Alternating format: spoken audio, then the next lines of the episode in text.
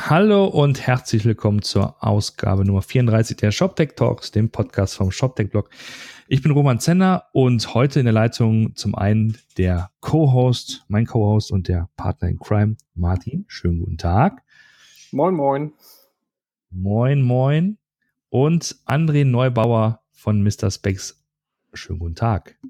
Hallo, moin, moin. Moin, André. Schön, dass du da bist. Ja, danke für die Einladung. Ja, sehr gerne. Vielleicht erzählst du mal, wer du bist und was du so tust. Gut, ja, also mein Name André Neubauer, hast du schon gesagt. Ähm, ich bin äh, bei Mr. Specs tätig, dort als CTO. Ähm, knapp drei Jahre, ähm, mittlerweile dann damit im E-Commerce-Business. ja, zu Mr. Specs kann ich gleich noch ein bisschen was sagen, zu meinem Background. Das hört man ab und zu am Dialekt. ich bin Berliner, Ur-Berliner, bin ich auch ein bisschen stolz drauf. Und ähm, ja, ansonsten Techie vom Herzen. ja, ich muss mich ein bisschen zusammenreißen, dass man, dass es nicht zu sehr rüberkommt. Ähm, genau, die aber ansonsten das, Techie. Die Gäste sind das gewöhnt, unsere, unsere Zuhörer von. Könnt ihr weitermachen. Martin ist doch, glaube ich, auch Urberliner, oder? Genau. Also könnt ihr beide. Ich versuche mich da so ein bisschen reinzuhängen. Gut. Ja, nee, ansonsten genau. Also was ich gesagt habe, halt irgendwie Techie, Techie im Herzen, habe das mal studiert, ähm, später nochmal ein bisschen was anderes, so BWL in die Richtung, aber ähm, eigentlich der Technik in, in, in all meinen Jahren halt irgendwie treu geworden. Hab mal so mit Consulting angefangen, IT-Consulting. War dann viele, viele Jahre halt äh, bei Immobilien Scout. Das kennt man meistens halt auch. Und dann habe ich mich halt für was äh, Konzernigeres entschieden, habe äh, für die Post hier in Berlin äh, die E-Post ähm, aufgebaut. Ähm, und ja, nach ein paar Jahren äh, hat es mich dann halt zu Mr. Specs verschlagen. Das, wie gesagt, mache ich seit drei Jahren hier äh, und eine ganze Menge schon erlebt. Okay. Und ähm, du hast Mr. Specs angesprochen. Was macht denn Mr. Specs? Ja, also ich vermute mal, dass die meisten, die das hören, Mr. Specs so zumindest schon mal gehört haben. Also was machen wir? Ähm, wir verkaufen Eyewear, also alles so rund ums, ums Auge. Das ähm, gibt leider nicht so eine richtig gute deutsche Übersetzung dafür, aber angefangen von der äh, Korrektionsbrille, also die, die man braucht, damit man wieder scharf sieht, ähm, über die Sonnenbrille, was eher so ein modischer Artikel ist und dann natürlich auch das Thema, ganze Thema Kontaktlinsen, Pflegemittel.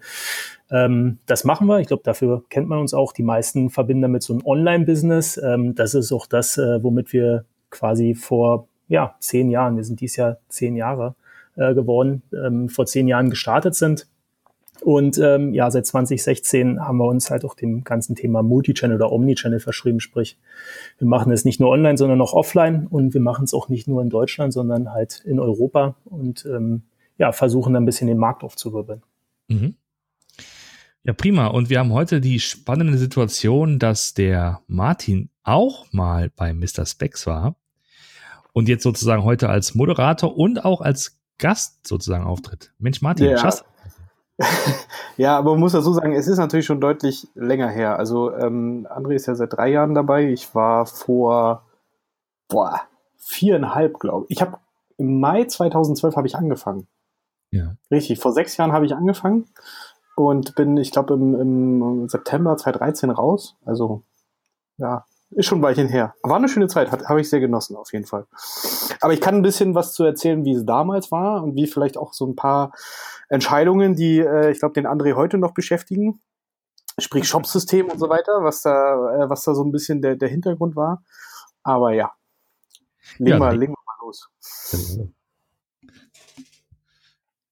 Ja, ich, genau, also vielleicht zu Mr. Specs zum, zum technischen Hintergrund. Wie hat's angefangen? Ähm, die es gab vier Gründer von Mr. Specs, ähm, den äh, Björn Sikora, Dirk Graber, den Philipp Frenkel und den Thilo Hart. Und ähm, der Philipp und der Thilo waren, kamen so eher so von der technischen Ebene äh, oder von der technischen Seite. Die kommen aus Stuttgart, haben da ihre, ihre Heimat.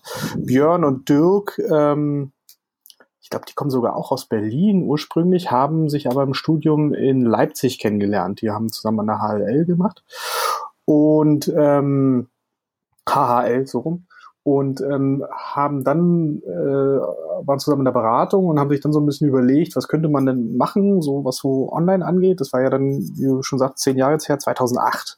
Ähm, haben da so ein paar Cases durchgerechnet und da war natürlich die Brille oder generell der Optikmarkt ein sehr, sehr interessanter ähm, haben sich dann mit den Kollegen von Team Europe Ventures damals zusammengetan, die ja ähm, deren größtes Baby ja heutzutage als Delivery Hero unterwegs ist.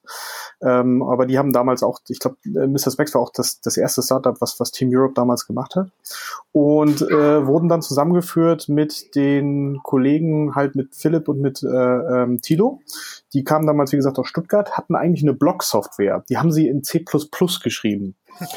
Und diese Blog-Software, die fanden sie ganz toll und die war bestimmt auch total toll und die äh, wurde dann ja, da wurde dann quasi der Shop draus gemacht. Der erste Mr. Specs Online-Shop ähm, ähm, wurde dann aus, aus, diesen, aus diesen Gründen aus, äh, aus, äh, ähm, ja, aus der Taufe gehoben, äh, mit, mit Hilfe dieser, dieser Blog-Software. Und das ging eigentlich ganz lange ganz gut ähm, ist dann halt auch stetig gewachsen. Äh, man hat dann auch internationalisiert. Ähm, hat dann, was vielleicht nicht so, äh, so super funktioniert hat auf, äh, auf lange Sicht, ähm, die Internationalisierung halt so als klassischen Fork betrieben. Also man hat halt gesagt, okay, wir wollen jetzt äh, nach Frankreich gehen naja, wie machen wir das? Äh, unsere, unsere Software ist nicht multilanguage-fähig ähm, und wir müssen ja auch anpassen, sowas wie äh, Mehrwertsteuer und Preise und so weiter und so fort. Ähm, dann lass uns doch einfach das Ding nochmal neu aufsetzen.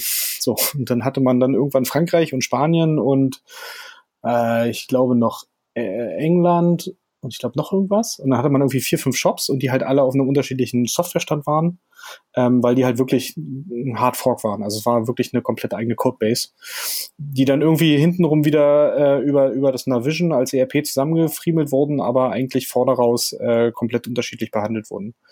Ähm, was dann natürlich irgendwann in so einer ähm, Wartungshölle geendet hat, weil dann auch jeder, auch Features, die du auf dem einen äh, entwickelt hast, auf dem deutschen Shop, die dann natürlich nicht mehr gepasst haben für den anderen Shop und so weiter. Das heißt, das Thema Internationalisierung ähm, war dann ein bisschen, ein bisschen schwierig und das war dann auch einer der Gründe oder auch einer der Hauptgründe, warum man sich dann entschieden hat, man setzt das Ganze nochmal neu auf oder man überlegt sich, was man machen könnte. Da gab es dann auch einen sehr dedizierten Prozess, wo man auch echt überlegt hat, okay, bauen wir was eigenes, komplett neu nehmen wir die aktuelle Lösung und refactoren die oder kauft man sich einen, einen Standard? Ähm, das waren so die drei Optionen und bei dem Standard waren damals im Rennen, äh, ich glaube, Hybris, Intershop und Demandware. Richtig. Wenn ich mich recht entsinne. Und äh, da gab es dann auch, ein, auch einen relativ langen Prozess. Ich glaube, die sind dann sogar auch eingerückt mit eigenen Teams und haben dann äh, auch äh, Proof of Concepts gebaut jeweils. Und da hat man sich dann irgendwann für Intershop entschieden.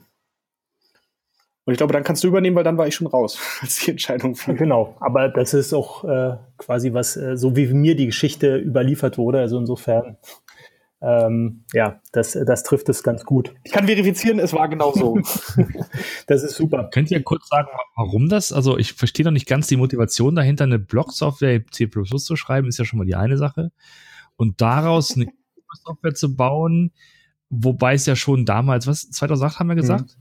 Mhm. Ja. Also da gab es ja schon, ich meine, gut, da gab es so die Anfänge von mir, also von, von Open Source äh, äh, E-Commerce Software, aber es gab ja schon kommerzielle äh, äh Produkte. Ähm, ja, ich glaube, ich glaube, das war so, so ein bisschen äh, ähm, das war damals schon, so, so, so traurig das jetzt klingt äh, im, im, Nachgang, aber ähm, das war schon zu Beginn historisch gewachsen, weil halt Philipp und Thilo kannten, kannten sich halt diesen C++-Bereich aus und die wollten das unbedingt gründen und die wurden quasi akquiriert und das sind auch wirklich gute Entwickler und auch heute noch. Der Thilo macht ja inzwischen E-Wings, ähm, das ist so eine ähm, ähm, ja, Online-Buchungsplattform für Flüge, aber wirklich fokussiert auf äh, Geschäftsreisen.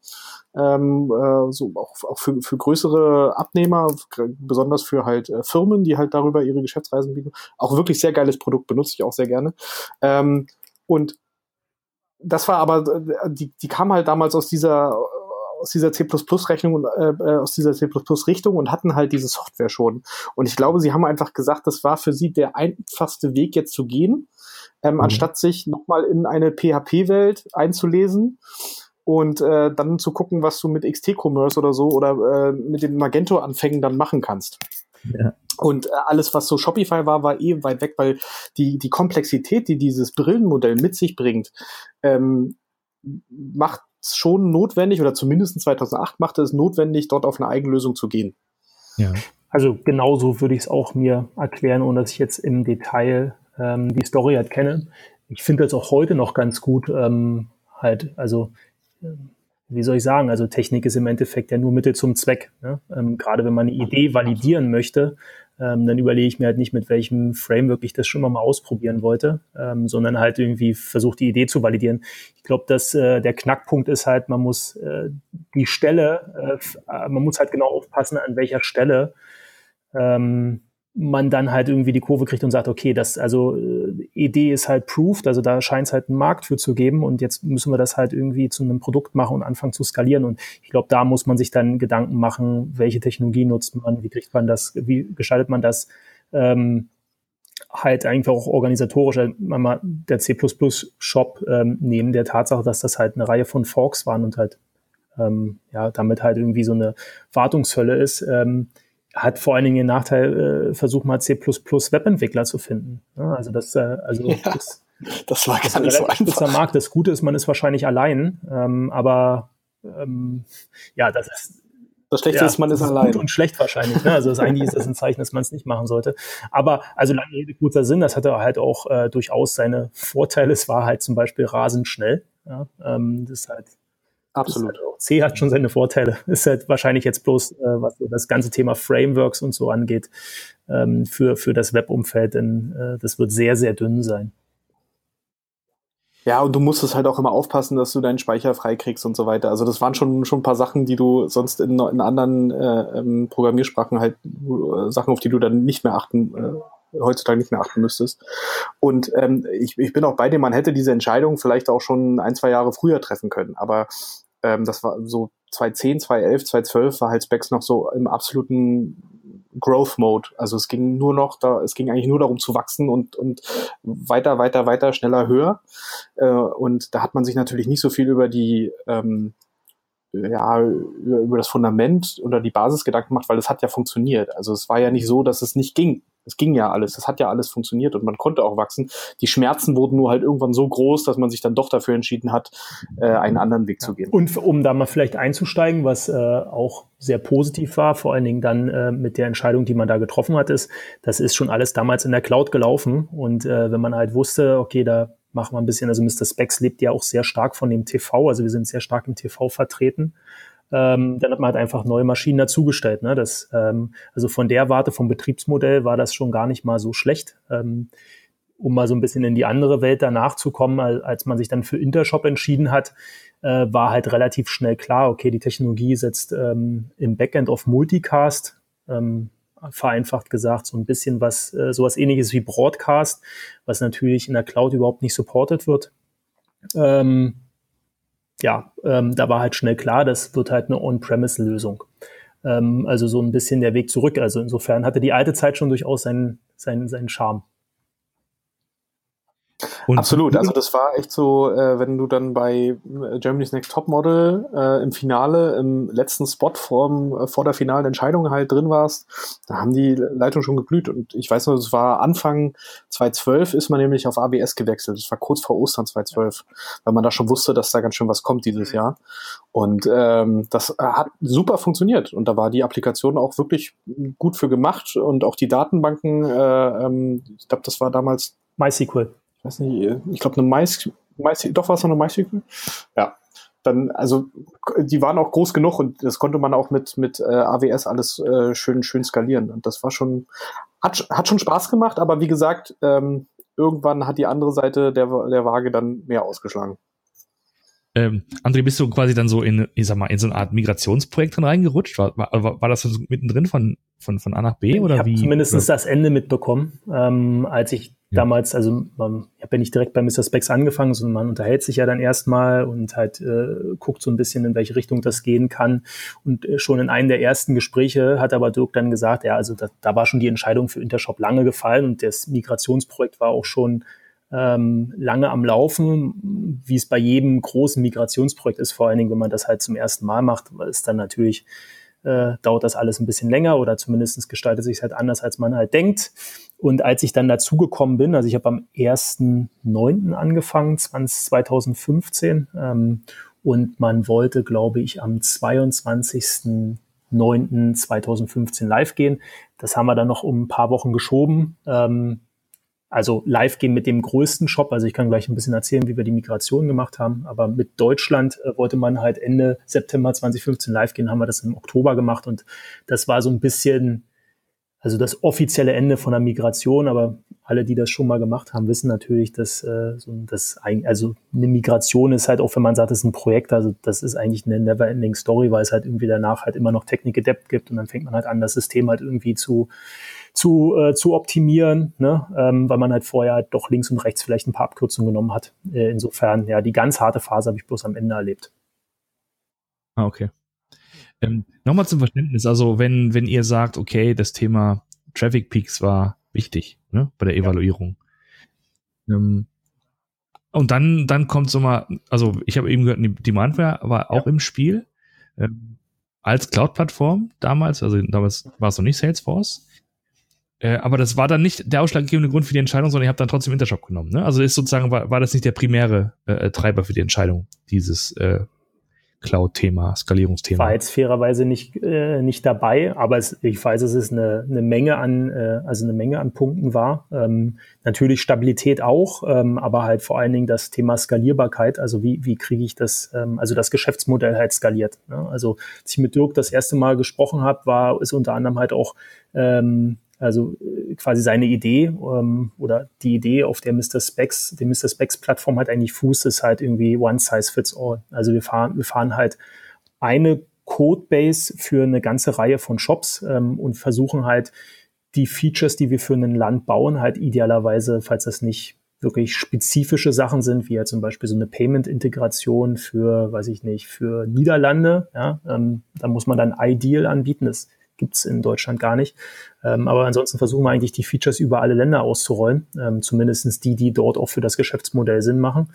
Und ähm, ich glaube, das war, glaube ich, einer der treibenden Gründe. Also halt nicht mehr diese Forks haben, nicht mehr diese Wartungshölle, sondern einfach ein System, ähm, also eine Plattform und damit die Möglichkeit haben, halt ähm, schneller diesen internationalen Rollout halt hinzubekommen oder den europaweiten Rollout. Ja. Also genau, vielleicht noch zum Hintergrund. Also das Thema Skalierung an sich im Sinne von Performance äh, der, der Shops, äh, da war man sich schon relativ sicher, dass man das auf äh, in jeder Lösung, sei es jetzt das Refactoring, sei es eine komplett äh, neue Eigenentwicklung oder eine Standardlösung, dass das äh, zwar natürlich äh, mehr, mehr, das ist mehr so ein Hygienefaktor, aber das haben eigentlich alle auch geboten. Es ging wirklich eher darum äh, ähm, zu sehen, dass man halt möglichst einfach eine, eine Internationalisierung halt stemmen kann. Das hat man ja dann noch in der Migration äh, gesehen, das, das kannst du, glaube ich, auch erzählen, aber dass, dass zum Beispiel auch erst äh, ähm, äh, international ein paar Shops gestartet wurden, bevor man dann den großen genommen hat. Und es ist im Endeffekt, muss man auch dazu sagen, eine, ähm, eine öko ökonomische Entscheidung dann dahinter. Da muss man auch schauen, welches Businessmodell der, der Vendoren am besten zu einem selbst passt. Genau. Absolut. Ähm, wenn, okay, dann vielleicht bauen wir mal ein bisschen tiefer rein in das, in, also ähm, erstmal in das Thema Team. Ähm, was, weil ich stelle mir ja vor, du hast ja dann so eine, eine Menge, Menge X an, an, an C++-Entwicklern. Hm. Und dann geht es darum, okay, wir machen jetzt Intershop, das heißt, werden die erstmal alle umgeschult, dass sie Java coden können? Oder vielleicht kannst du mal ganz kurz sagen, wie das damals ablief. Ja, also was hat man gemacht? Im Endeffekt hat man natürlich schon von vornherein gesagt, okay, wenn man sich jetzt für, für einen entscheidet, am Ende war es ja dann Intershop, äh, dann will man, äh, will man nicht nur eine Software kaufen, sondern dann kauft man halt vor allen Dingen halt auch den Support und ein Stück weit eben das Vertrauen, dass, dass man da äh, das gemeinsam halt erfolgreich äh, stemmt und ähm, nicht nur halt beim Thema Software Engineering, sondern halt auch beim Thema Betrieb, ähm, weil das ja auch ein bisschen Neuland dann wiederum war.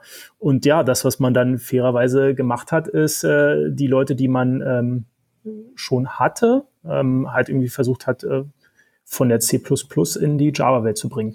Ähm, das ist ja mittlerweile schon ein paar Jahre her, ähm, aber es gibt immer noch ein paar Leute, die quasi auch den C++-Teil kennen ähm, und heute noch da sind und heute natürlich ganz anders Software, Software entwickeln.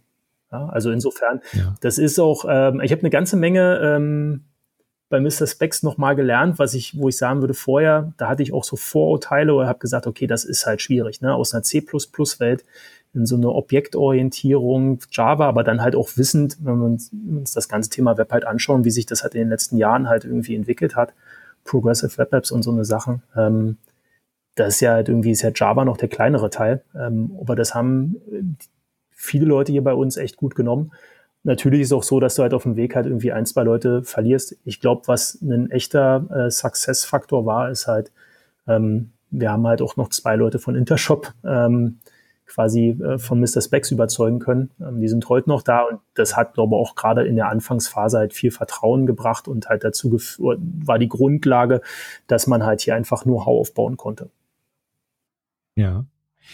Wie groß ist ungefähr das Team, was aktuell für Mr. Specs arbeitet? Also wenn wir von der Shop-Seite reden, ähm, also ihr habt ja schon vorhin gesagt, oder Martin hatte vorhin schon gesagt, wir haben halt im, im Backend, äh, für das Backend ähm, das ERP, also mit Backend meine ich jetzt nicht serverseitig Backend, sondern für ähm, die ganzen internen Prozesse. Das machen wir mit einer Vision. Ähm, und für die Shop-Seite, also Storefront, ähm, da reden wir über drei Entwicklungsteams, drei äh, crossfunktionale Teams, noch ein Teams für noch ein Team für Operations, also IT Operations, ähm, also 24/7 Rufbereitschaft, ähm, interne Infrastruktur im Sinne von Deployment Pipeline, CI/CD, so eine Späße. Ähm, naja, CD ja. wahrscheinlich nicht, aber Continuous Integration auf alle Fälle. Ähm, und so die Teams, und das haben wir schon, das haben wir schon echt, echt lange, sind halt crossfunktionale Teams. Also im Sinne von, da ist alles ja. drin, was du brauchst. Ähm, angefangen von Produkt, äh, UX, Entwicklung, QA, ja, das halt, also so, dass, dass du halt irgendwie auch versuchst, Abhängigkeiten nach außen ähm, zu minimieren. Ja, okay. Und äh, aus wie vielen Leuten besteht so ein Team üblicherweise bei euch? Pi mal Daumen, ähm, irgendwas zwischen, sagen wir mal, sieben und zehn, wenn man alle dazu nimmt. Ja, weil es einfach ja. auch viele verschiedene Disziplinen sind. Einige kriegst du halt irgendwie gedoppelt. Ähm, also kannst du sagen, das ist in einer Person, aber eigentlich, ähm, glaube hat äh, jede, jede Disziplin auch ihre Berechtigung, also auch das Spezialwissen dahinter. Ja. Okay. Ähm, also Martin, du grätst rein, ne, wenn du was fragen willst, was sagen willst. Ja, ja, ja, ja. Ich, ich kenne ja das meiste schon. Hebst die, digitale, hebst die digitale Hand. Wir haben ja so eine, so eine Hand. Ah, okay. Ja, stimmt. Was mich mal interessieren würde, ähm, nochmal an, an genau dieser Stelle. Ähm, du hast gesagt, okay, jetzt äh, war die Entscheidung für Intershop gefallen. Das heißt, man hatte ja vorher eine Situation, da hat man sich die Software selbst gebaut und ähm, vielleicht kommen wir gleich nochmal dazu, was genau an Funktionen man bereitstellen muss. Also dieses Stichwort hier virtuelle Brillenprobe und so sind ja alle Dinge, die man, die man neu entwickelt. Dass man also jetzt nicht nur hingeht und man wechselt die Technologie, sondern man sagt auch, man, äh, äh, das klingt jetzt ein bisschen uncharmant, aber man unterwirft sich einer Standardsoftware mhm. ne, und muss halt sehen, dass man seine Prozesse so modelliert, ähm, dass sie halt zu einem immer noch passen. Und vielleicht kannst du da mal was kurz sagen, weil das ist, glaube ich, ein, ein recht untypischer Weg, weil üblicherweise, glaube ich, das andersrum funktioniert. Ne? Dass man so mit einem Standard anfängt und den Standard sozusagen so vergewaltigt, in Anführungszeichen, und dass nachher eine Eigenentwicklung übrig bleibt. Und bei euch scheint es ja so vom, vom Draufblicken so zu sein, dass es andersrum mhm.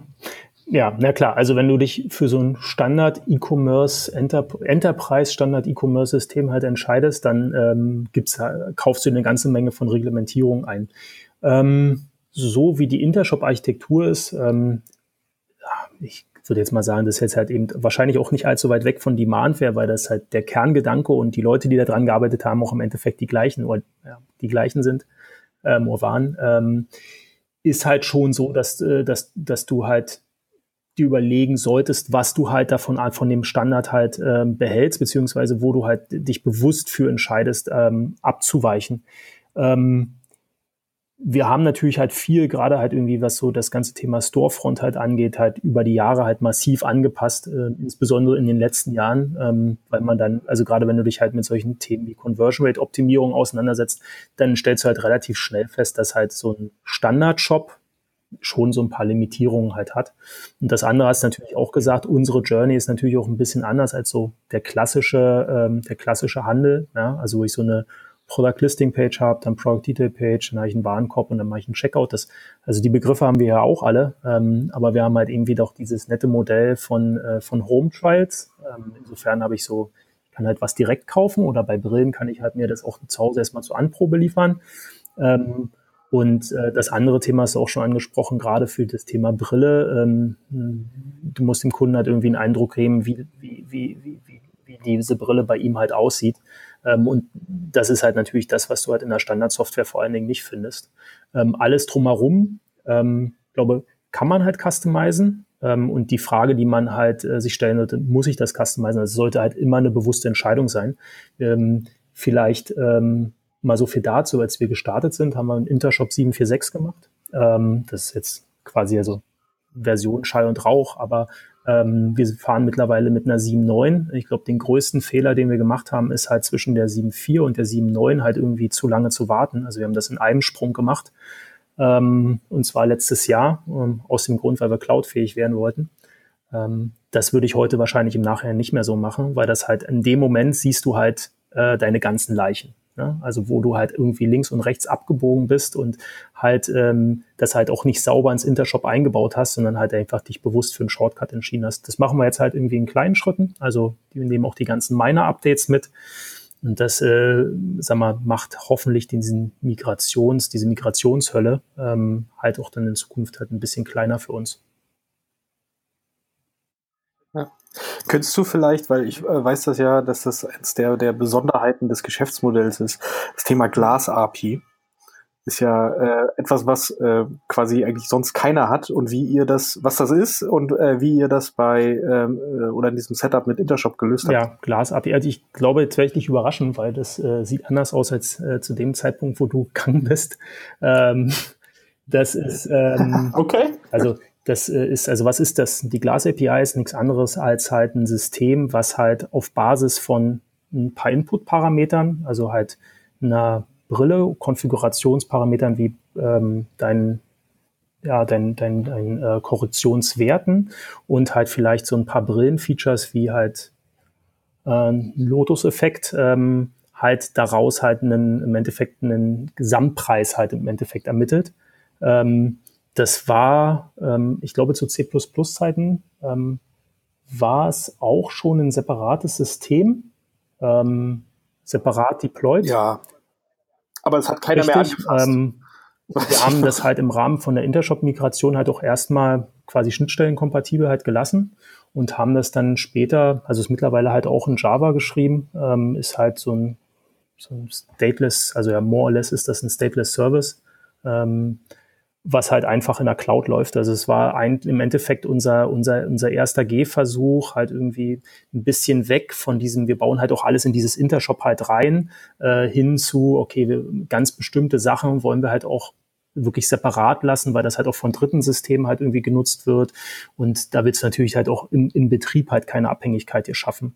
Und ähm, genau, diese Glas API mittlerweile ich glaube, es ist halt ein Stück weit unsere Vorzeigesoftware, was halt so Software-Design, Software-Testing, Betrieb und so angeht. Ähm, jetzt sicherlich nicht Cutting Edge, ähm, aber relativ modern und so immer ein bisschen für uns äh, dieser Simple Proof of Concept, ähm, um halt gewisse Themen halt auch, ja, zum Beispiel in die Cloud zu bringen oder zu isolieren und eher Richtung kleinere Services zu kommen. Aber das ist ja perfekt, weil das zeigt ja genau auch, ähm, wie du sehr gut mit so einer Standardsoftware arbeiten kannst, weil äh, ähm, diese, diese, ja, ich nenne es mal so, so Secret Source, ähm, die ja da eigentlich drinsteckt, weil das ja wirklich ein sehr spezifischer ja. Case ist, den du jetzt hier nur für Mr. Specs hast, dass der einfach nicht in dieses Standardsystem reinpasst und du es auch nicht dort äh, rein irgendwie drücken, quetschen äh, musst, sondern dass du einfach auch äh, schön sagen kannst, okay, ich habe meinen eigenen Service, der macht ja. nur das, da, da mache ich eine API oben drauf. Äh, das Ex oder das Standardsystem kriegt halt, äh, äh, weiß, wie es diese Schnittstelle ansprechen soll, weiß, wie es mit den Daten umgehen soll, äh, die es da rausbekommt und macht dann das, was es soll, nämlich den, den Standard-Kaufprozess so ein bisschen halt mit abbilden, aber dieses sehr spezielle Thema, ähm, was du halt nicht in einem Standard und was du abbilden kannst und was du eigentlich dort auch nicht irgendwie reinpressen möchtest, weil du dann wieder äh, in deine Migrationshölle so ein bisschen wieder reinkommst, ähm, das kannst du einfach extern laufen lassen. Und das ist, glaube ich, ein sehr schönes Beispiel, ähm, äh, wie, wie man mit Standardsoftware sinnvoll umgehen kann.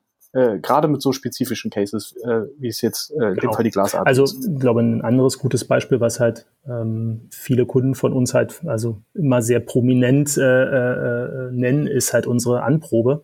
Zwei verschiedene Anproben. Äh, einmal so ein, wir nennen das 2D-Anprobe, also lädst du ein Bild hoch und dann wird in dein Bild halt die Brille reingerendert und dann haben wir eine 3D-Anprobe.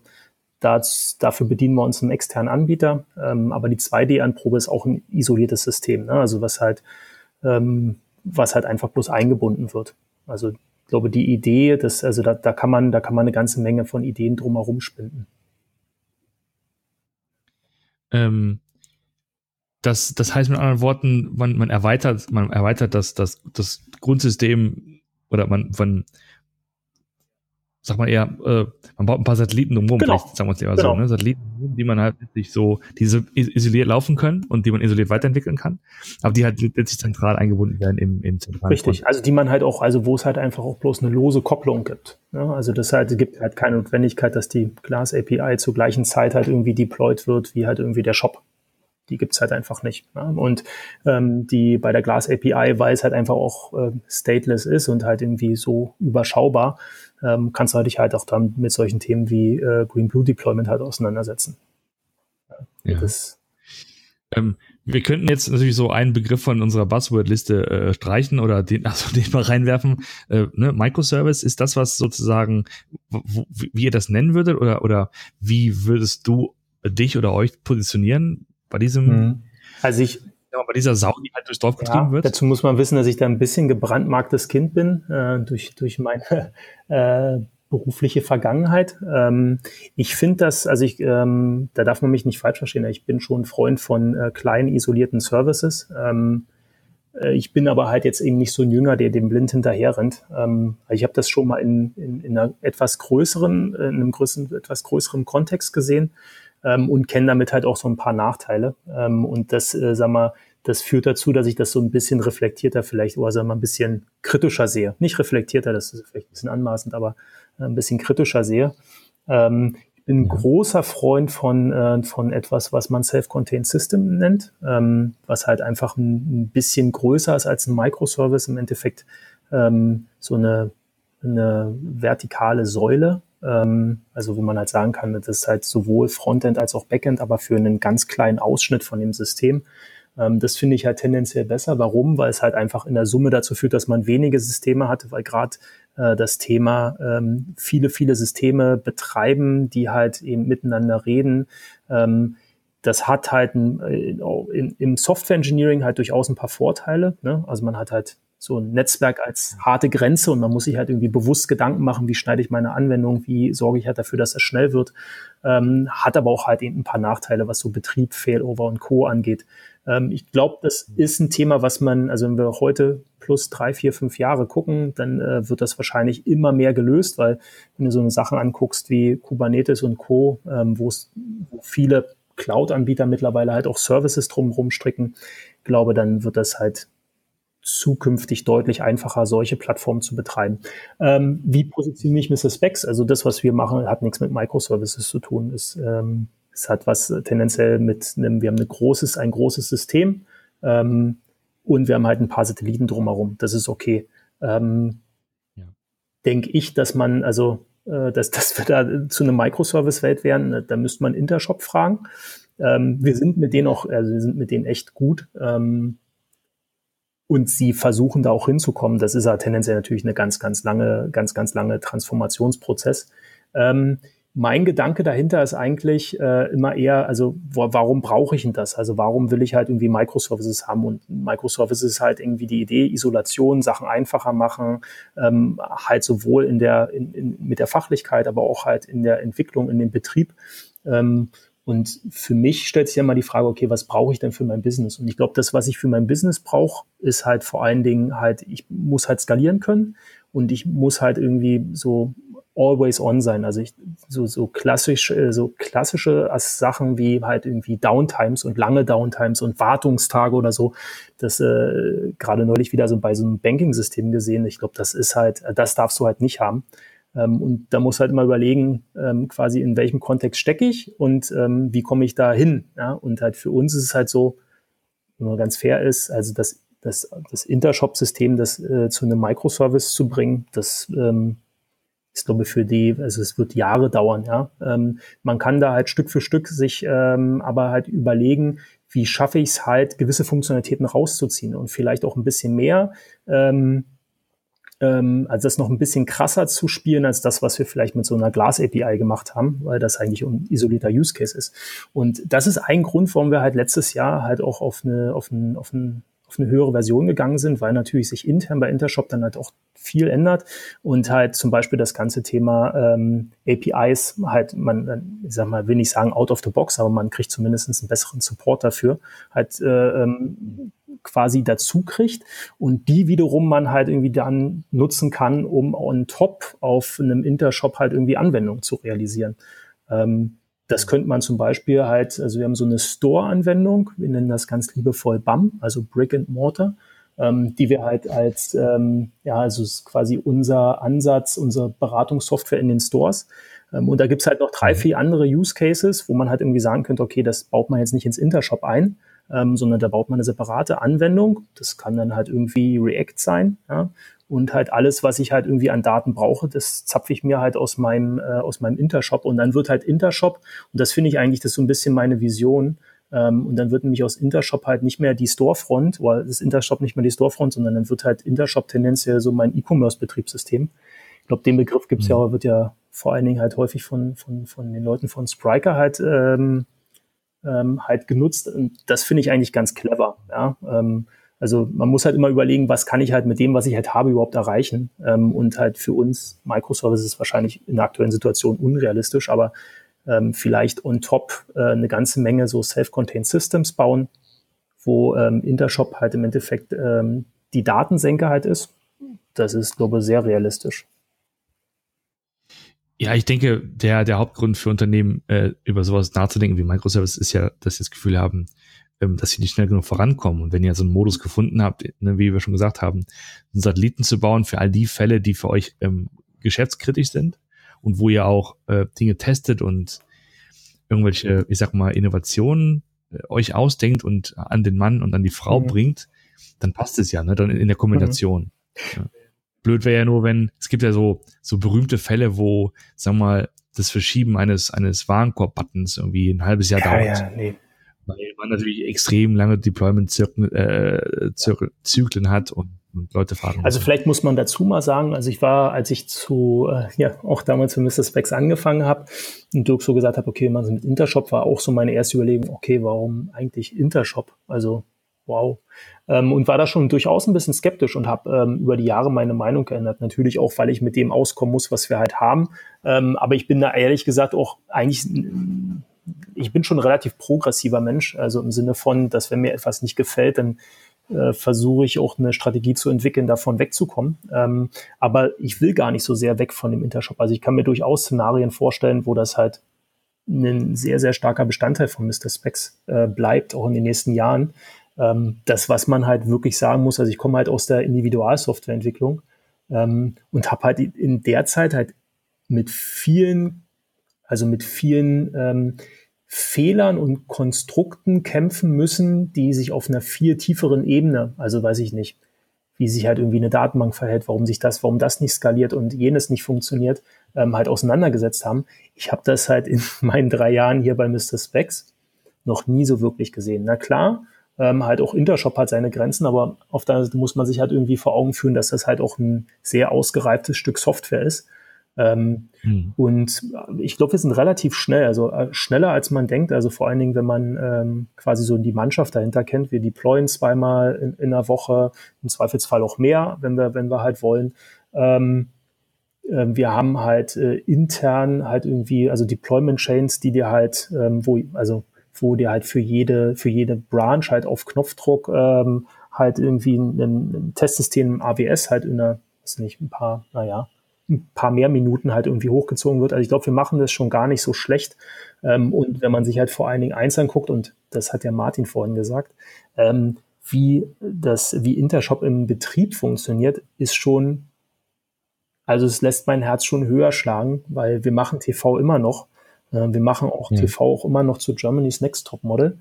Ähm, und ähm, da sieht man halt schon echt, echt viel Traffic. Ähm, Und da lächelt halt Intershop müde drüber. Ne? Also das halt, also müde nicht. Also du musst schon ein paar Sachen dafür machen. Du musst auch in der Entwicklung aufpassen, dass du halt irgendwie äh, nichts machst, was an dem Cache vorbeiarbeitet. Aber Intershop basiert halt im Wesentlichen auf einer ziemlich cleveren Caching-Logik, ähm, um die man sich in der Entwicklung also man kann damit ganz gut arbeiten und wenn man da Rücksicht drauf nimmt, dann ähm, skaliert das sehr, sehr, sehr, sehr gut. Ähm, ja, würdest du denn äh, ähm, jetzt, wenn einer zu dir kommen würde, für welche Fälle würdest du denn es empfehlen? Zum Beispiel, jetzt mal, ob, egal ob es dann am Ende vielleicht ein Intershop ist oder auch eine andere Standardsoftware, was würdest du denn sagen, was sind Fälle, wo es Sinn macht, in so eine Richtung zu gehen und wann es vielleicht eher Sinn machen würde, in eine, äh, eher in die Richtung einer Eigenentwicklung zu gehen? Wenn ich heute äh, du hast jetzt ja beides heute, gesehen. Ähm, wenn ich heute mich quasi im, auf einem Greenfield Approach halt irgendwie ähm, äh, entscheiden müsste, dann und jetzt wäre die Frage halt, ist das eine, ähm, eine quasi eine valide Idee, also ist da tatsächlich ein Markt hinter oder muss ich das erstmal validieren, würde ich wahrscheinlich mit einer Individualentwicklung halt irgendwie starten. Ja? Ähm, ich finde insofern den Weg von äh, Mr. Specs gar nicht so, gar nicht so ähm, untypisch. Ähm, also man startet wahrscheinlich mit einer Individualentwicklung und überlegt sich halt dann Stück für Stück irgendwann, wenn man halt eine gewisse Größe erreicht hat, ist das halt noch das Richtige oder will ich halt irgendwie mehr, also lässt sich mein Use Case mit Standardsoftware halt ähm, halt irgendwie abbilden. Das ist sicherlich ein sehr, sehr, sehr relevanter Punkt. Ähm, also bin ich, habe ich halt einen Prozess, der schon dreimal, äh, der schon 30 Mal halt irgendwie irgendwo implementiert wurde, ähm, naja, dann brauche ich es wahrscheinlich nicht das 31. Mal machen, wenn ich halt was sehr Spitzes halt habe. Ähm, dann kann man es sicherlich auch selbst entwickeln. Ähm, fairerweise hat sich die Frage hier bei uns nie gestellt, ähm, sondern wir hatten, also quasi das Intershop war gesetzt ähm, und ähm, klar, nachdem man da ein bisschen skeptisch links und rechts drauf geguckt hat, es hat auch ein paar Nachteile. So Test-Driven ist nicht ganz so einfach. Ähm, aber es hat halt auch echt viele Vorteile. Ähm, und gerade so mit der Idee, halt so ein E-Commerce-Betriebssystem halt mal daraus zu machen, äh, das hat für mich schon, also hat schon für mich eine Perspektive. Perspektive ist ein gutes, äh, äh, fast schon Schlusswort, weil wir kommen langsam so in die, an die Zeit, wo man sozusagen, wenn man den, den, den Podcast angefangen hat beim, beim Borden des Flugzeugs, wo jetzt so langsam die, die Meldung kommt, dass der äh, Flieger in Landeanflug geht. Ähm, Perspektiven, was sind denn so die nächsten, ich sag mal, Dinge, die ihr, sagen wir mal, die nächsten paar Monate oder die du die nächsten paar Monate vor der Brust hast? Na, während wir hier sprechen, ähm, migrieren wir gerade unser Shop-System weg von einem On-Premise-Hoster ähm, hin zu, ähm, zu, zu, zu, zu AWS. Haben wir in den letzten ja. Jahren auch schon echt viel Erfahrung mit gesammelt. Ähm, und ja, das steht uns jetzt quasi unmittelbar bevor in den nächsten Tagen und Wochen. Ähm, das ist sicherlich ein ganz, ganz, ganz dickes Brett. Ähm, du klingst sehr ruhig dafür. Du klingst sehr, sehr entspannt ja, also ich glaube, man, äh, genau, also ich glaube, man muss das halt immer gut planen und ähm, ja. wir haben ein paar Sachen äh, ganz gut gemacht. Wir haben uns ähm, alle Kollegen, die das jetzt hören, werden sagen, ja, aber andere hat auch da eine Entscheidung getroffen. Wir haben uns halt auch ähm, quasi dagegen entschieden, oder dafür entschieden, einen kleinen Schritt zu machen. Also wir machen ähm, quasi wirklich, ich sag mal so Class Classic EC2, äh, Classic Amazon, ja, AWS. Wir haben halt eben eine ganze Zeit lang uns mit Kubernetes auseinandergesetzt und hatten aber ich habe dann für mich gesagt, okay, Leute, das ist wahrscheinlich ein Schritt zu groß. Ja, lass uns halt irgendwie gucken, äh, dass wir das halt irgendwie mit den Mitteln halt irgendwie machen, wo wir halt auch Erfahrung drin haben und dann halt danach schauen, wie wir das halt weiterentwickeln. Also das ist sicherlich ein ganz großes Thema in den nächsten Wochen. Ähm, GDPR ist ein großes Thema für auch für uns, ähm, glaube auch gut vorbereitet, aber das so also ein bisschen Brot- und Buttergeschäft. Wir drehen gerade auch unser Navision. Ähm, das hat der Martin damals ja auch noch mitbekommen. Wir haben damals ein eine Vision gehabt in glaube 2009 R2, also relativ alte Variante. Wir upgraden das gerade auf 2018, ist schon ewig, also das ist schon ein paar Tage länger im, äh, im, im Prozess. Ähm, das haben wir ja. Das dauert, ja, ich weiß, das haben wir damals schon angefangen und damals auf 2.12 und dann 2.15 und keine Ahnung, welche Versionen noch dazwischen alle lagen und immer so. Ach, ja, naja, also wir haben, genau, wir machen jetzt den Schritt von 2.9 auf 2.18. Ähm, äh, super, super cooles Team, ja. ja, ja das ja. halt, also ich habe da schon sehr, sehr viel Vertrauen. Ähm, dass das, also auch das muss halt sauber geplant werden, aber ähm, wir nehmen uns da auch in Ruhe die Zeit. Ne? Das, am Ende hilft es halt irgendwie nicht, da drei Tage früher fertig zu sein.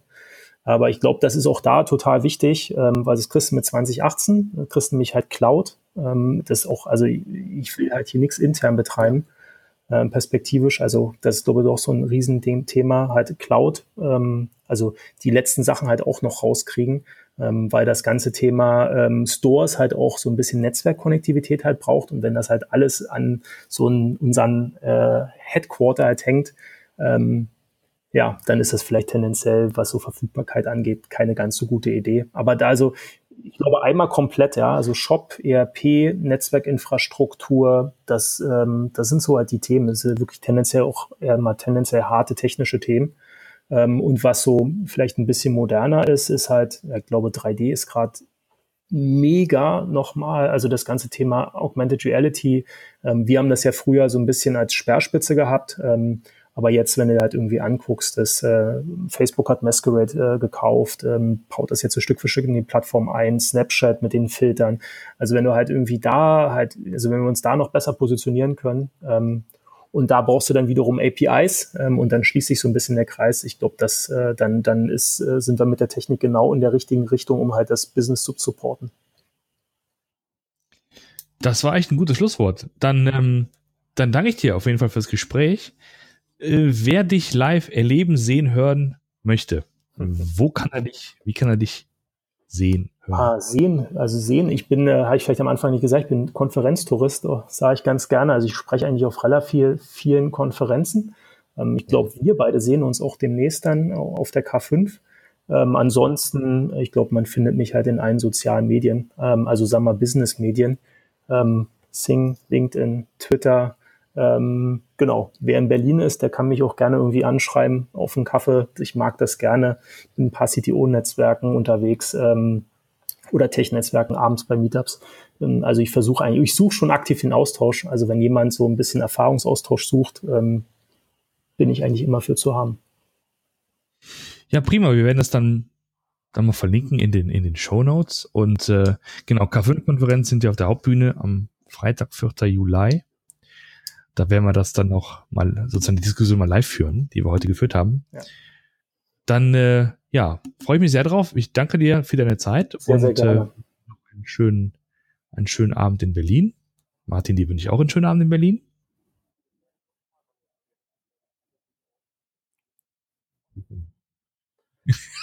Schön, schön. Selbst der Martin hat noch was dazu. In diesem Sinne, euch noch einen schönen Gruß nach Berlin und bis bald. Tschüss. Ciao, ciao.